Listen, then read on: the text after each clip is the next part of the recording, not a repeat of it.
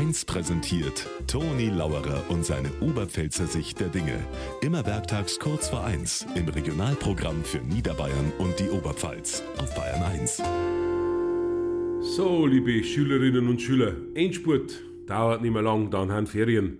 Es war auch schon in meiner Schulzeit so, im Juli ist allerweil Wandertag gewesen. Da sind wir dann durch Wald und Flur gewandert, dass wir was lernen über die heimische Flora und Fauna. Ich glaube, es war in der dritten Klasse, da hab ich persönlich zusätzlich noch was gelernt. Es ist nicht gut, eine Tafel Schokolade als Proviant im Rucksack drin zu haben, wenn's über 30 Grad hat.